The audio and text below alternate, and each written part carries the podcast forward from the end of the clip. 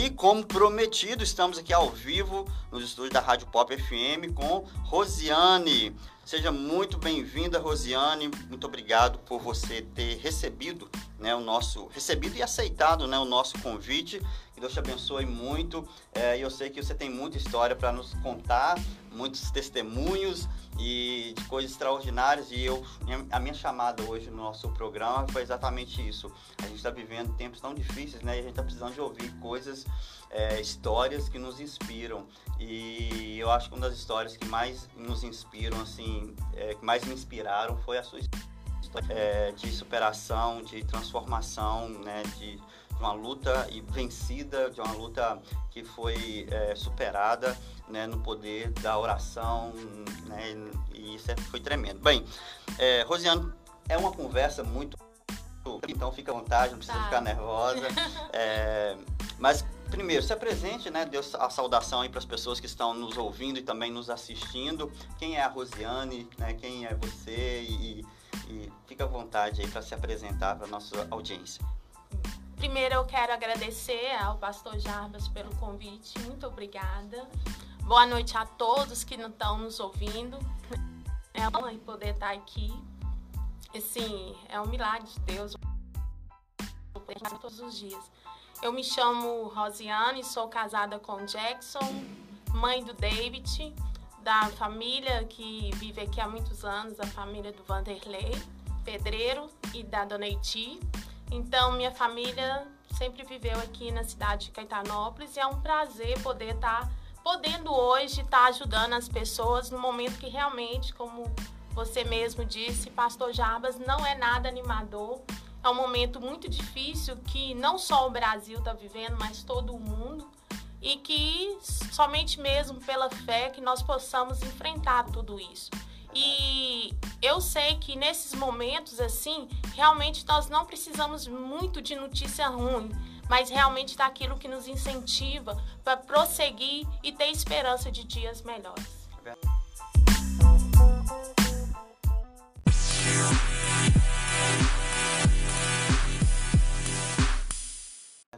Rosiane, é, a sua vida, a gente conhece um pouco né, da sua vida muito tempo. A gente é, viveu uma, a gente tem uma, uma, história longa, né? Desde a Oxadá de Paropeba, Sim, né? Uns, e 17 anos. 17 anos.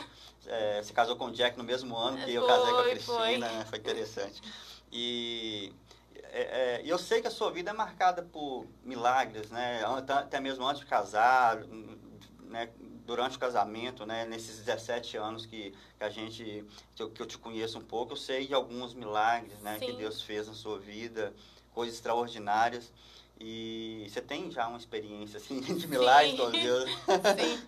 de um tempo para cá eu tenho vivido muito milagre na questão de saúde, Sim. né?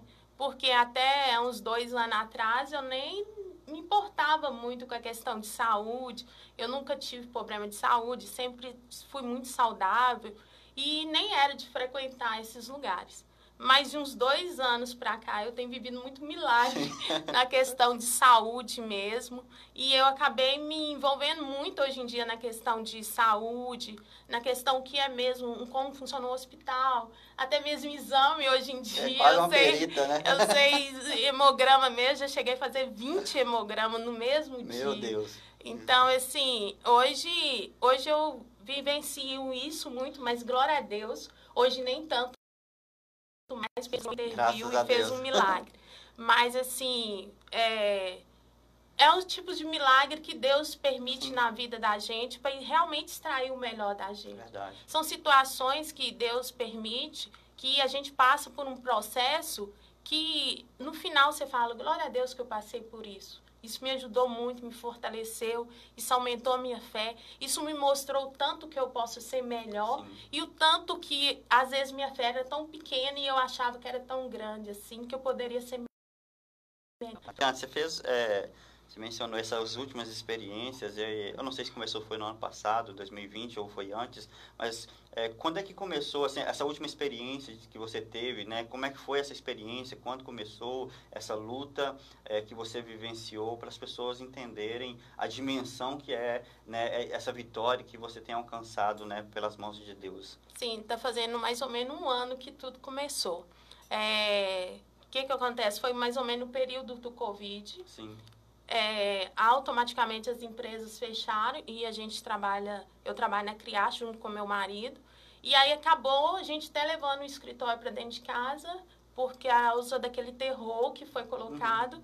que realmente o Covid é um vírus e é perigoso realmente.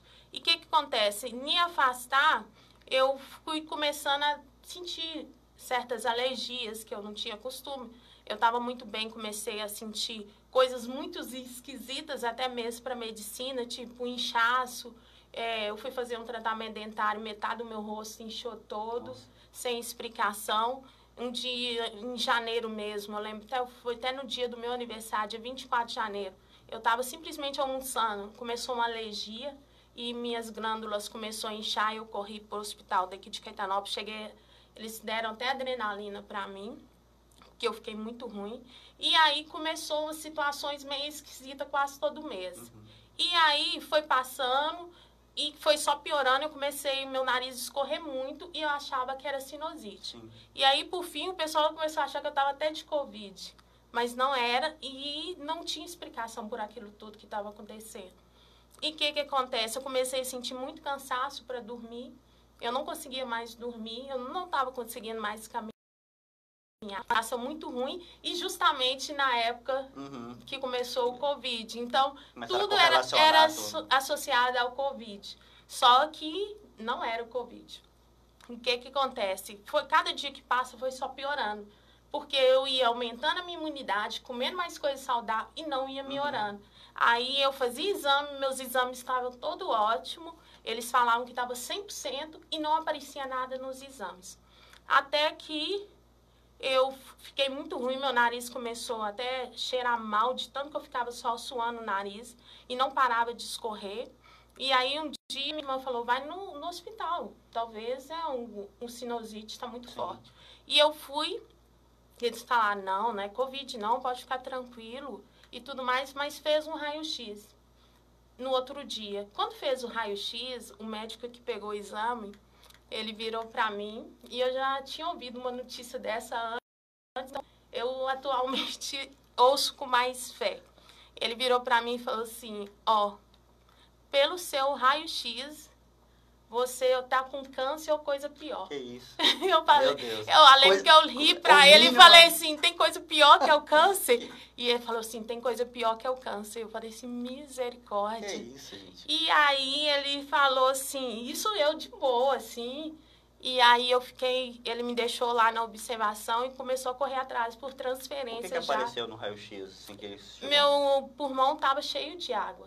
Entendi. Entendeu? E como eu não era fumante, era meio sem explicação. Ou Sim. seria um câncer que estaria provocando aquilo mesmo, ou eles ainda não sabiam. Podia ser uma tuberculose, ou podia ser qualquer coisa. Mas não era uma coisa boa. Porque meus pulmões estavam com muita uhum. água. Não era para eu estar nem conseguindo respirar. E isso foi no auge do Covid. Então, eu estava com um problema no pulmão, no, é, auge, no auge, do Covid, com falta de ar. É. Então, assim, é, e, e transferência para BH, para o hospital de BH. Então, não foi uma notícia nada muito animadora. Eu lembro que meu pastor foi lá me dar apoio, meu marido, e minha família me deu um apoio muito grande. E os amigos também, uhum. glória a Deus. Então, aquele momento, assim, foi bem assustador. E aí eu consegui médicos excelentes, pneumologistas, mas eles acharam assim, é, vamos fazer, se tirar o líquido, eu fiz uma drenagem, tirou um litro e meio de água de um lado Nossa. do pulmão, só de um lado do pulmão tinha um litro e meio, e aí fez as biópsias, só que o resultado, aí gera aquela aquele temor uhum. todo, aquele medo todo, o que é que vai dar, né, de uma biópsia.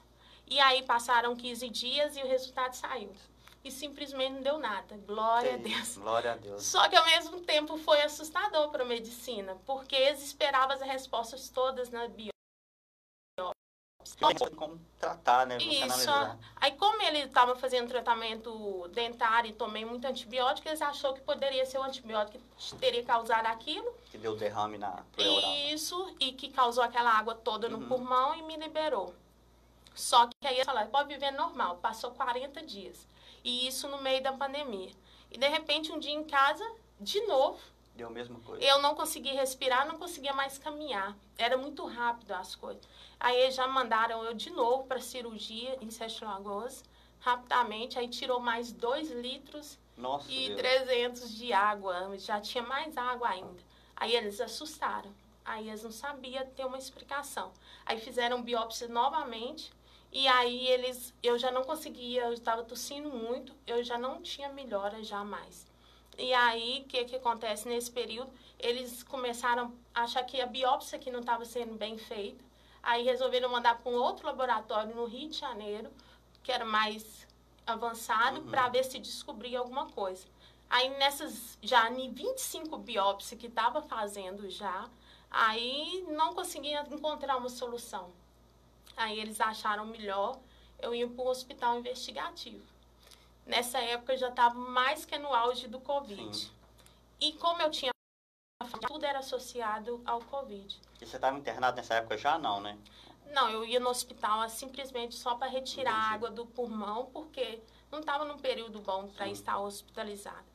E aí, com isso tudo mesmo, eu procurando médicos de coração para ver se era o coração, ninguém conseguia encontrar uma resposta. Ninguém tinha uma resposta. Porque estava tudo muito bem, o coração estava muito bem, eles não entendiam por que aquele tanto de Uhum. água no pulmão. Até que pareceu uma pequena inflamação. Aí, quando apareceu essa pequena inflamação, eles achou melhor eu entrar no hospital que tivesse uma capacidade de investigar, porque a rede particular, a rede, as outras redes não conseguiriam me Sim. atender. E aí eu fui pro hospital de BH. Quando eu fui pro hospital de BH, era na época, em julho, quando estava morrendo mil pessoas por dia de Covid. Então aquilo era muito assustador, porque nessa época, não só naquela época, como até hoje, o Covid, a mídia e tudo, faz, cria um terrorismo na sociedade. Ele- eles cri- criam na gente um medo aterrorizante. E quando você tem que enfrentar um hospital, aquele medo vem à tona. Às vezes, quando Claro. você está com saudável, você está em casa, você é jovem, às vezes não está com problema de saúde nenhum, você não importa muito pelo Covid. Você não sente esse medo Uhum. todo. Mas quando você tem um problema de saúde, que você Já tá tem que vulnerável. recorrer à saúde, como uma pessoa que está com câncer ou uma pessoa que está lutando por uma outra doença, aí você vem à tona esse medo todo Sim. que a própria sociedade coloca. Que, que Covid, que você pode morrer, que você tá ali tão vulnerável, entendeu? E nessa época, meu cabelo começou a cair muito. Nossa. E realmente, por tanto eles falar às vezes que eu tava com câncer e eu comecei a emagrecer muito, era tudo coisas que ia pro lado de câncer mesmo. E aí eu tinha que lutar na minha mente que eu ia vencer aquilo tudo, que isso tudo ia passar. Era uma batalha física, porque existia a doença, mas era uma batalha principalmente mental, né? Emocional. E Emocional. espiritual também, né? Sim, porque aí envolve tudo, porque o medo tenta tomar conta do seu Sim. ser. E aquilo te bloqueia muito. E como há uma incerteza em todo mundo com várias coisas em relação a várias doenças, aquilo não te passa segurança. E aí, quando eu fui para o Horizonte, e de imediato, quando os médicos me viam, já me encaminhava para a ala do Covid. Então, já entrava com todo É. mundo Covid, porque eu tinha falta de ar. Uhum. E aí eu tinha que enfrentar esse medo todo, essa insegurança toda. E aí eu fui internada em Belo Horizonte, mas eles não faziam a menor ideia do que eu poderia ter. E aí eles começaram, ficaram, eu fiquei quatro dias sentada numa cadeira, porque realmente os hospitais estão todos lotados. Esse hospital mesmo, eu já tinha tido uma experiência nele há dois anos atrás, antes do Covid, ele era outro nível de atendimento, de profissionais. Sim. Qual hospital que você ficou lá? Eu fiquei no HC, é um dos hospitais referência. Hospital das Clínicas, Clínicas. isso. E o que, que acontece? Quando eu entrei nele no Covid, há uma diferença muito grande dos hospitais. Porque a maioria dos profissionais com mais experiência, todos é do grupo de risco do Uhum. Covid. Então, todos estão as- afastados. E aí você pega uma turma totalmente iniciante na medicina, que não te passa muita insegurança, e você vê que o hospital mudou muito, entendeu? Ele, ele, os hospitais, tanto os profissionais da saúde, eles, para eles foram um susto também a pandemia. Tava, eles estava foram pegos de surpresas também. E o que, que acontece? Até na quantidade de profissionais para essa área. Eles tiveram muito que contratar, às vezes, enfermeiro que não tinha tanta qualificação, mas porque quem quer ficar na área Covid, né? Numa época que a notícia era mil mortos em BH. E eu tava lá no hospital. E realmente era assim. Como é que estavam as suas emoções nessa época, assim? Eu não dormia. e aí, você enfrentar um Covid com um tratamento não é fácil, emocional. Porque o tempo todo você fica com medo de pegar o Covid. Porque você está num local que nem é tem, E a, família nem tem acesso a você, né, praticamente. Não, automaticamente você não tem acompanhante. Mesmo você não tendo Covid, nas outras áreas mesmo, são poucas pessoas que estão cedendo uhum. acompanhante. Uhum. Só aquelas pessoas idosas realmente debilitadas. E o que, que acontece? Realmente não é fácil você enfrentar aquela situação, porque você está sozinha, Nossa. sem acompanhamento. Os hospitais estão muito cheios, realmente. Não te oferece Fiquei dois dias sentada numa cadeira dessa aqui mesmo, de Nossa. escritório, sem dormir. E assim, e eu nem podia reclamar, porque tinha pessoas do meu lado de 80, 90 anos que estavam na mesma situação que eu. E eu vi pessoas que tinham câncer em fase terminal do meu lado dessa mesma situação. Então era difícil para todo mundo, entendeu? Então assim, eu fiquei 10 dias lá lutando para não pegar Covid, mas acabei pegando Covid. Ainda pegou Covid ainda? Peguei. Nessa toda fragilizada. eu estava com a imunidade. O que, que acontece? Eu tinha imunidade muito alta. Uhum. Mas quatro dias depois que eu internei, eles chegaram à conclusão que eu estava com lupus. Eles re resolveram deduzir que eu estava com lupus, porque não dava tempo para ficar esperando todos os exames saírem. E o lupus é realmente a imunidade sua que está muito alta e luta com o seu corpo. Olha, interessante. Então, o tratamento inicial do lupus, que é uma doença realmente não muito boa, que às vezes as, as pessoas ficam com medo do Covid, mas o lúpus é uma doença que para diagnosticar é mais de 10 exames. De difícil de diagnosticar, mais que o câncer, Sim. eu percebi. E ela tem 20 anos que eles descobriram essa doença e eles não sabem quase nada dela. Mas eu, eles falaram que era por causa que a imunidade estava muito Sim. alta. E eu estava fazendo o tratamento de ter muita imunidade por causa do Covid. Então, eles começaram a diminuir minha imunidade. imunidade. Porque esse era o tratamento uhum. do lúpus, para me salvar. E quando eles abaixaram a minha imunidade muito, três dias abaixando, aí eu peguei o Covid. Eu peguei o Covid com a imunidade lá embaixo mesmo. Nossa. E não só o Covid, porque o dia que eles me deram o diagnóstico que eu estava de Covid, eu tinha passado por uma cirurgia dentro do hospital de mais de sete horas no pulmão. Então, eu fiz uma cirurgia dentro do hospital de sete horas no pulmão para reconstruir, abrir um pouco a pleura, porque ela estava colando no pulmão. Então, eles me falaram, é loucura, se você pegar Covid aqui, a chance é mínima. Uhum. Então, imagina você no lugar com, com todos as chances de pegar Covid, escutando isso dos médicos. Aí o medo aumentava é. mais, era uma tortura, Nossa. eu não conseguia mais dormir.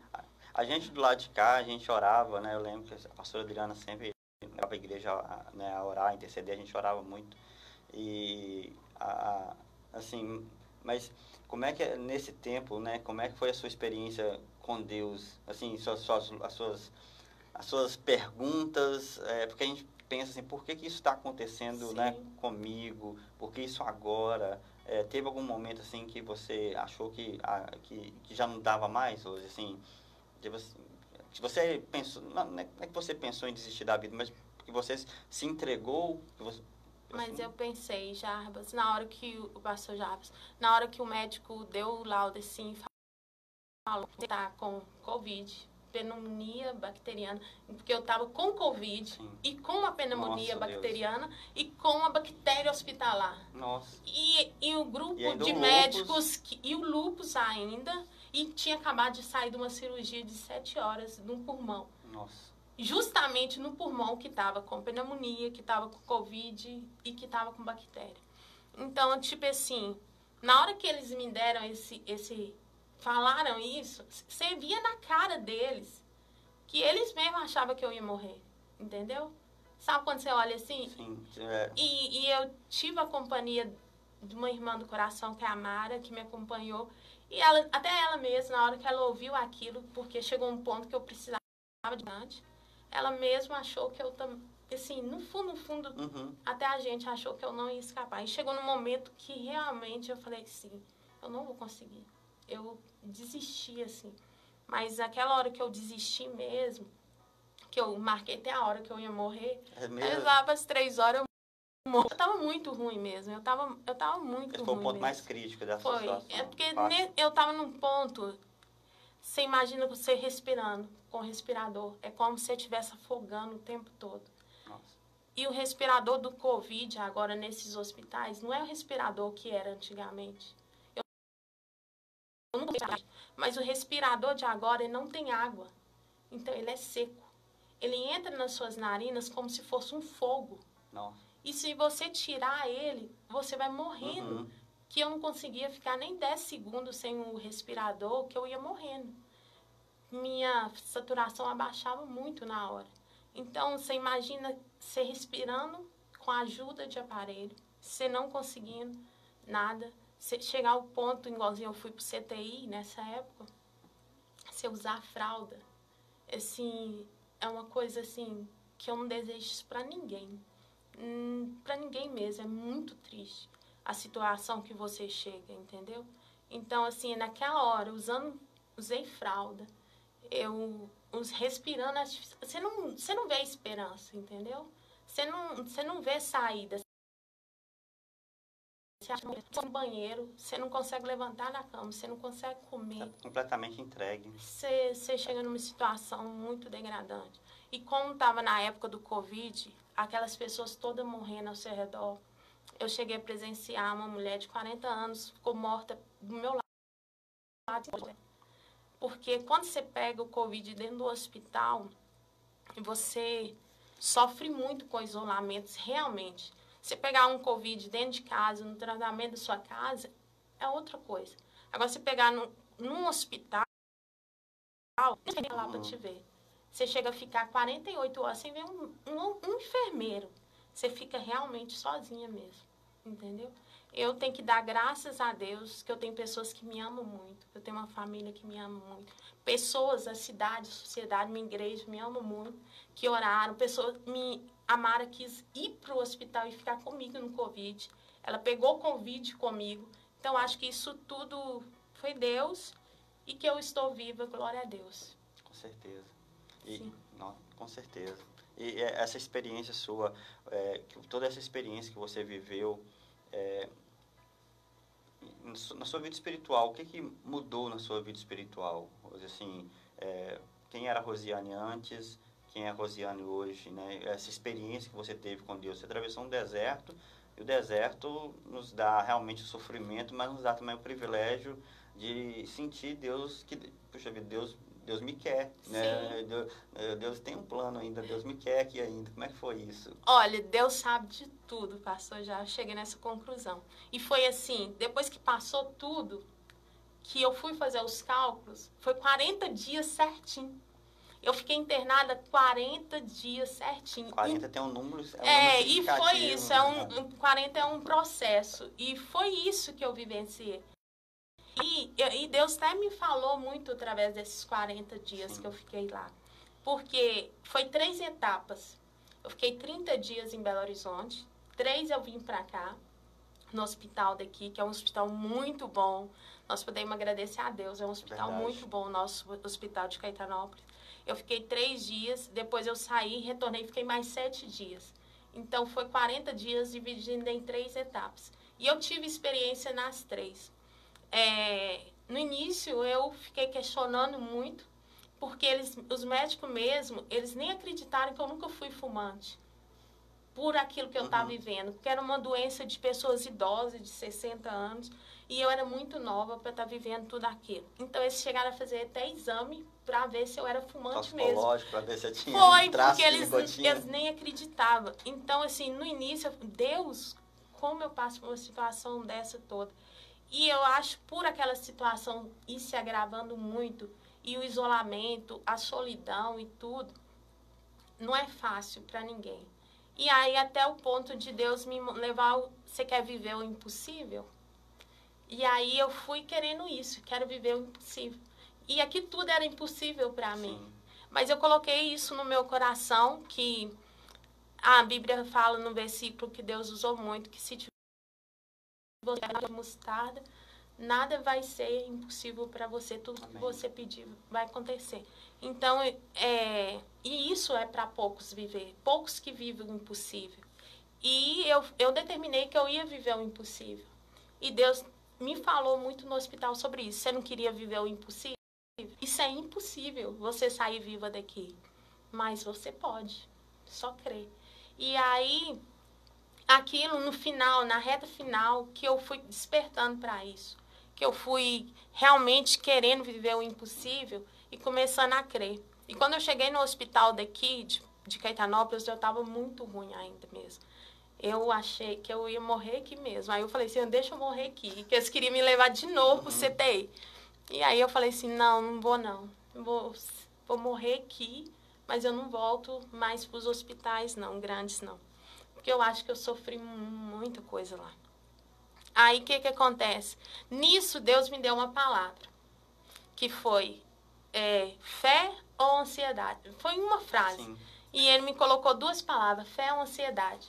Porque pelo momento que o mundo está vivendo, a ansiedade tomou conta. Tomou conta. É o mal realmente. E como eu sou muito analítica, eu ficava, eu, eu olhava os resultados dos exames antes dos médicos. Eu entrava na central, no, por exemplo, no HC, os, os, tem a central dos computadores que comanda os exames tudo. Eu entrava na Nossa. central e olhava os resultados antes dos médicos. Então eu queria controlar tudo. E quando chegou ao ponto da medicina não ter mais resposta, de não ter mais solução, aí Deus me fez essa pergunta: você vai viver pela ansiedade ou pela fé? A fé é o impossível. Aqui que você não está enxergando. E eu não estava enxergando esperança nenhuma. Meu, minha imunidade estava lá embaixo. O médico mesmo aqui em Caetanópolis falou assim comigo, você está sujeita a pegar todo tipo de bactéria e doença, de tão fraca que você está. E ali eu escolhi viver pela fé. Viver pela fé. Para medicina, eu tinha que voltar para o CTI, porque eu estava muito mal mesmo. Mas eu falei assim, eu vou viver pela fé. E aquilo foi uma experiência tão grande que eu estava muito ruim no outro dia. No, dia. no outro dia, o médico chegou aqui e falou assim, nossa, seus resultados... Eu nem já estava olhando mais uhum. resultado. Ele falou assim, melhorou assustadoramente, sua imunidade aumentou, você está ficando ótimo, você vai para casa. E assim, isso foi muito bom ter essa experiência com Deus. Que bênção. E assim, é, às vezes a gente fala que tem fé, mas a fé é para usar quando realmente você não vê, enxerga uhum. nada na sua frente. Só que a gente é muito ser humano da lógica. Querendo ter controle, né? Isso, a gente gosta de ter controle das coisas. Eu gostava de ter controle de tudo. Até os próprios médicos lá do HC chegar perto de mim e falar assim, Rosiane, a medicina é dedutiva. Quando eles falaram isso, me destruiu. Porque nem a medicina é tinha é uma resposta lógica uhum. exata que eu queria. Ela era dedutiva, ela é muito pela dedução. E eu fiquei horrorizada com aquilo, que eu queria uma resposta exata. E a medicina não tem isso. Entendeu? Até mesmo quando as pessoas às vezes me ligam e perguntam, Rosiane, o que cura o Covid? Eu não sei responder, eu falo, pela fé mesmo, é Jesus mesmo. É. Porque não tem lógica. Acho que Deus quer que a gente chegue, todo mundo chegue a essa conclusão, né? É, e a gente, como você disse, a gente quer ter o controle das coisas, a gente faz isso, é, e, e, só que para viver um milagre, você tem que abrir mão do controle.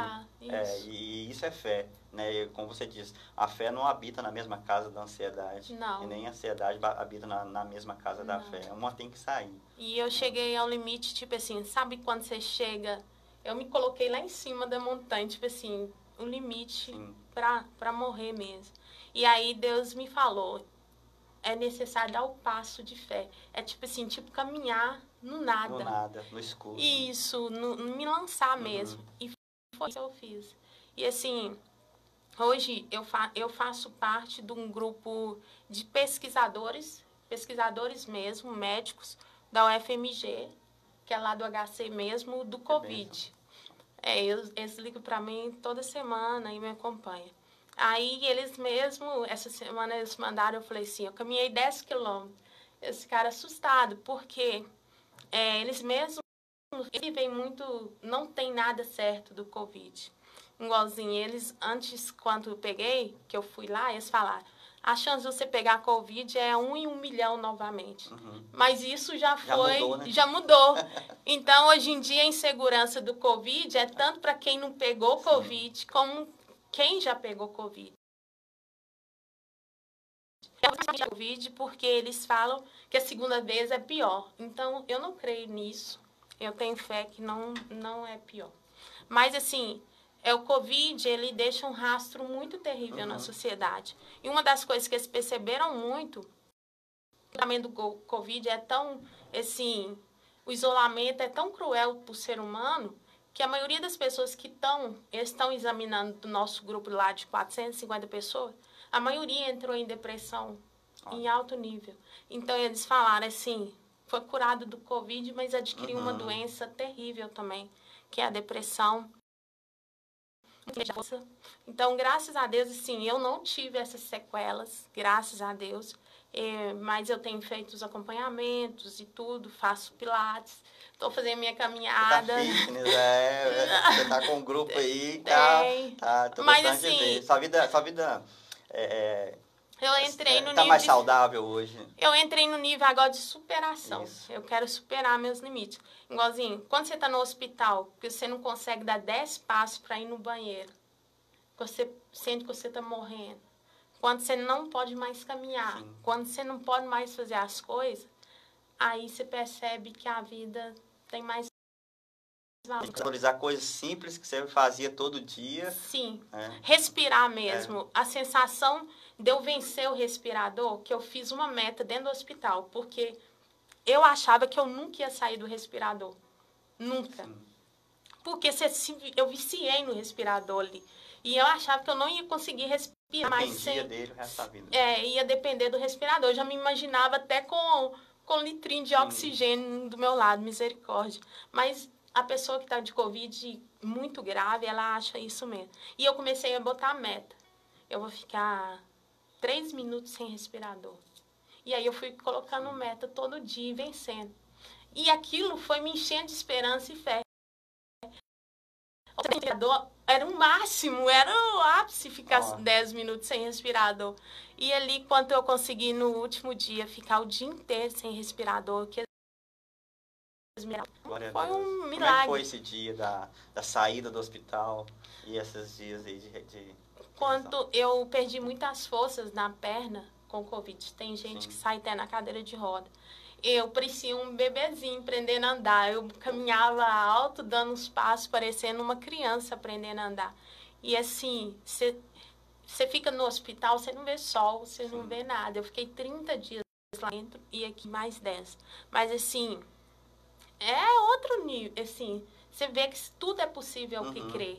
Que mesmo que você esteja numa situação que sem esperança, você não vê uma saída, quando crê que Deus tem um propósito na sua vida e busca em Deus, mesmo às vezes você não tem força, chegou a esse ponto, eu não conseguia orar, eu não conseguia ler a Bíblia, até mesmo quando você vai CTI, você não tem acesso nem celular. Então, aquelas pessoas que é uhum. viciado no celular, fica... Já era. Já era. Então, assim, quando você chega nesse nível, de não dar conta. Nossa, é. Aí você, Deus te faz enxergar de um ponto no outro ponto. Você vê a importância que você tem para um monte de pessoas. Sim.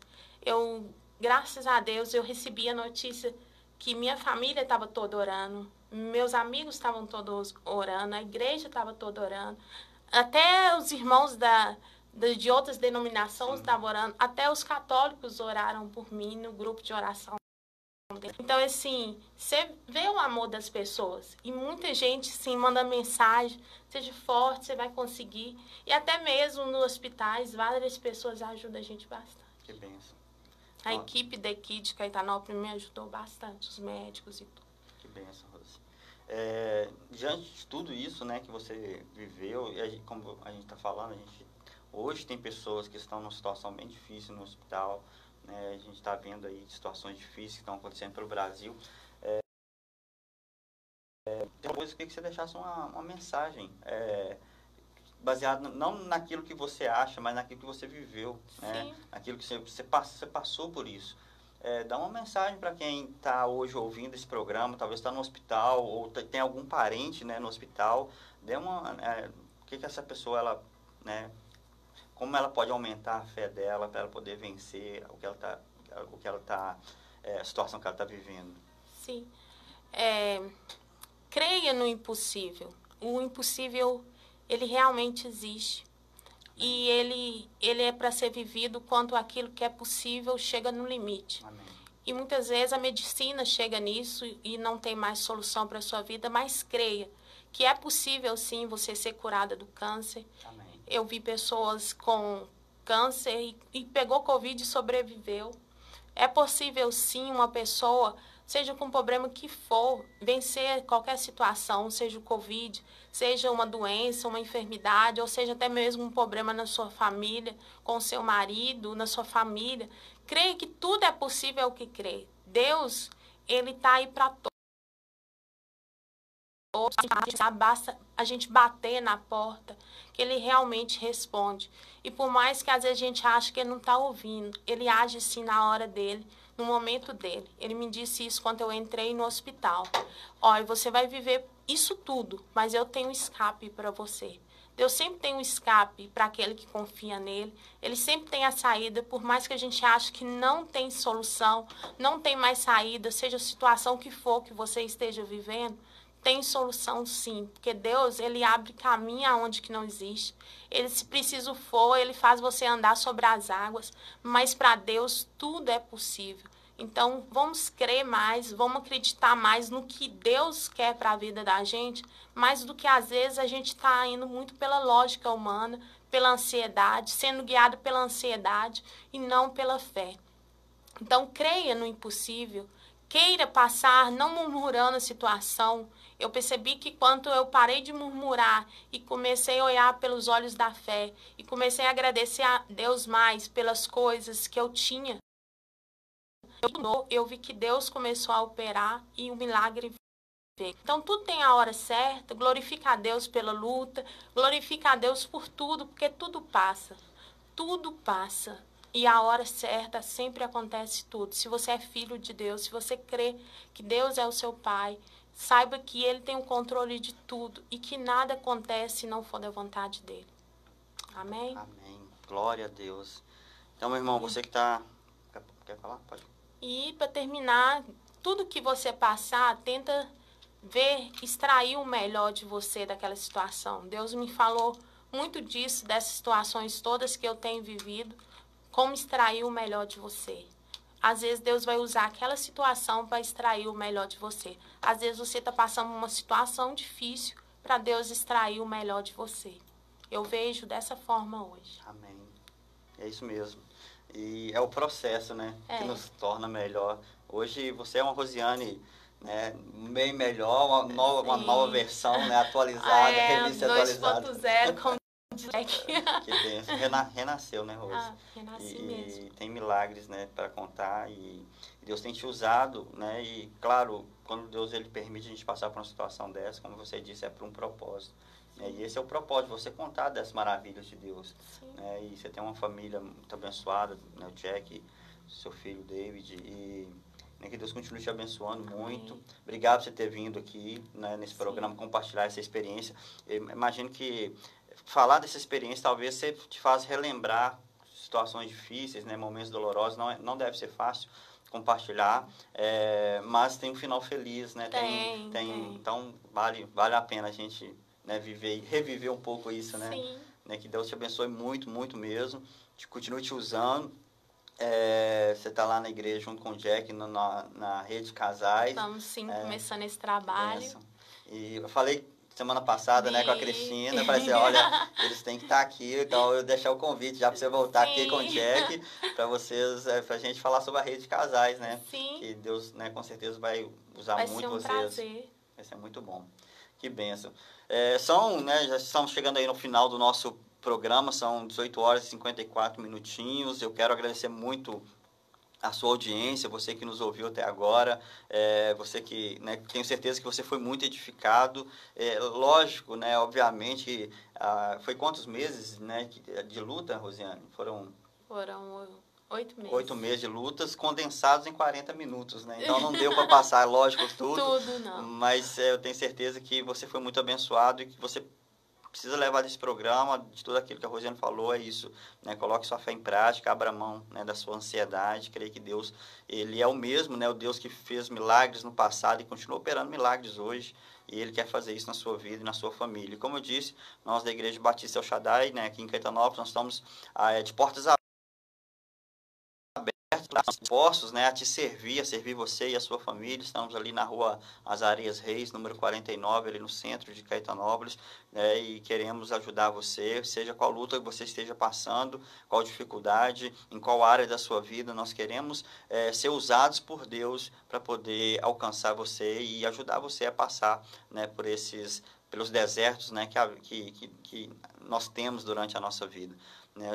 Sabemos que não somos melhores do que ninguém, é, mas sabemos que nós temos um Deus né, que conhece todas as coisas. Deus te abençoe muito, muito boa noite, né? Você que está nos ouvindo. Eu quero fazer uma oração. Na verdade, eu vou, vou convidar a nossa, né, a nossa irmã aqui, é, fazer essa oração, Rose. Faz essa oração para a gente, finalizando esse programa e também é, abençoando as pessoas que estão hoje vivendo né, tempos difíceis, né, libera, liberando uma palavra, né, de profética, né, sobre elas, de cura, de restauração.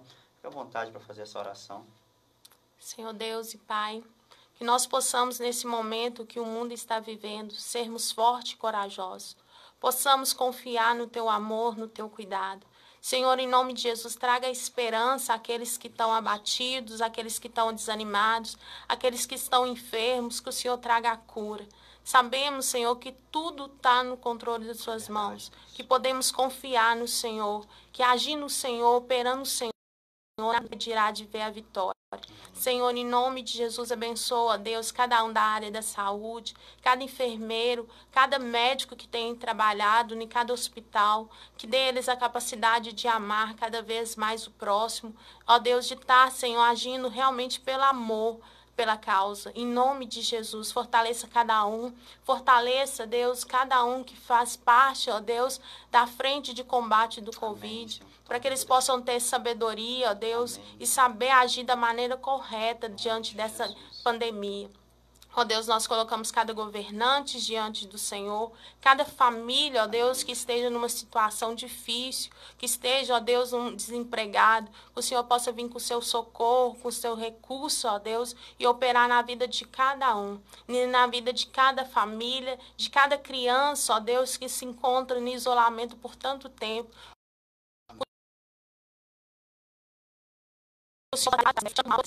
Ó Deus, toda depressão que tem atingido tanto as crianças, que o Senhor possa vir com a cura, com o milagre e que possamos viver pela fé dia após dia. Porque sem fé é impossível agradar é ao Senhor. Que possamos ser uma geração, não que seja guiada pela vista, mas que seja guiada pelo Teu Espírito Santo. Que haja não pelas emoções, mas que possamos agir pela fé. Que possamos agir, ó Deus, conforme aquilo que o Senhor quer que veja que possamos enxergar situações não pelos olhares da ansiedade, mas sim pelos olhares da fé Amém. e crer, enxergar aquilo que é impossível Amém. e acreditar que podemos todas as coisas naquele que nos fortalece, Amém. que podemos todas as coisas num Deus todo-poderoso, porque agindo o Senhor ninguém impedirá. Tu, tu és um Deus forte e poderoso. Obrigado pelo pelo pela vida que o Senhor tem nos dado, pelo ar que nós respiramos. Obrigada, Senhor, pelo alimento que tivemos hoje. Obrigado por tudo, ó Deus. Somos gratos por tudo. Obrigada, meu Deus. Amém. Glória a Deus.